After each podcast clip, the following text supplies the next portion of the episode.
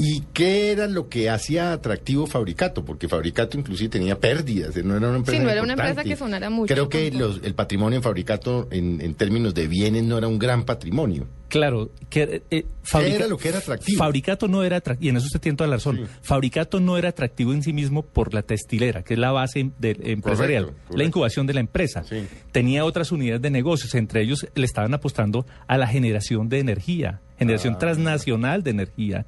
Y tenían eh, en Medellín unos, todavía existen, es uno- unos lotes gigantes muy bonitos, yo los estuve conociendo, Sí. ahí por el, por el área de Bello, para desdoblar nuevas unidades de negocios. Tiene una vocación de crecimiento impresionante. Entonces, la, don- en el que la producción textilera ya iba a ser lo de menos.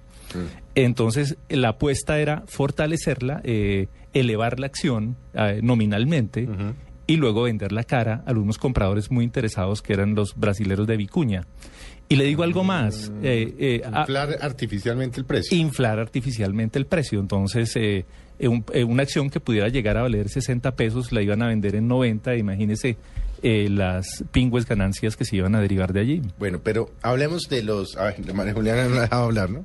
Siempre, muchas, no, bueno, tranquilo. Muchas personas, Jorge, se preguntan si no hubiera llegado, digamos, estos, estos dichosos repos de fabricato y todo este cuento, Interbolsa hoy, ¿qué, qué, qué pasaría con, qué estaría pasando con Interbolsa hoy en día? Eh, esa misma pregunta se la hice yo, María Juliana, a Rodrigo eh, Jaramillo, con quien hablé en tres sesiones en distintos días para, para el libro. Y él dice, tengo que admitir que la voracidad, que los excesos y que la falta de control nos llevó al fracaso. Eh, nos aprovechamos de una manera indebida de unos contactos muy sólidos que teníamos con la superintendencia financiera y de la elasticidad con la que los órganos de control estaban siguiendo nuestras operaciones. Y dice, y yo delegué... Había una complicidad, ¿no? Sí, claro, y decía, yo era, yo fui un hombre proclive a, con- a mantener el control del negocio y a la hora en que decidí delegar, delegué mal. Entonces yo asumo la mayor parte de la responsabilidad, me dice. Yo, yo creo que no existe en Colombia, me dice él, me lo dijo de manera dramática, casi que entre llanto. No existe un juez en Colombia capaz de absolverme. A mí me van a juzgar para la galería. Pero yo, no, el día que yo amanezca en la cárcel, me dijo, quisiera ver en las celdas de al lado a las cabezas de los órganos de control.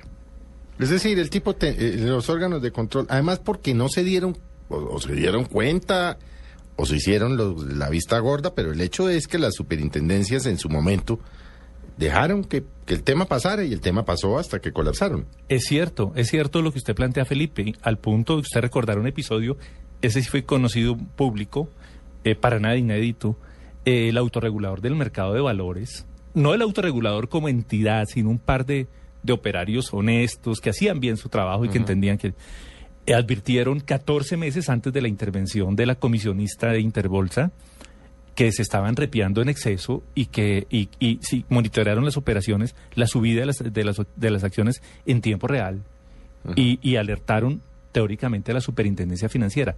Pero resulta que esos informes llegan al escritorio, al DEX de antiguos eh, eh, funcionarios de Interbolsa que Trabajaban en está- la está- trabajaban en la superintendencia. Unos iban y venían. Era la famosa puerta giratoria. Sí, sí, sí. Y en, los umbra- y en el umbral de esa puerta giratoria se quedaron muchas verdades eh, escondidas y atrapadas.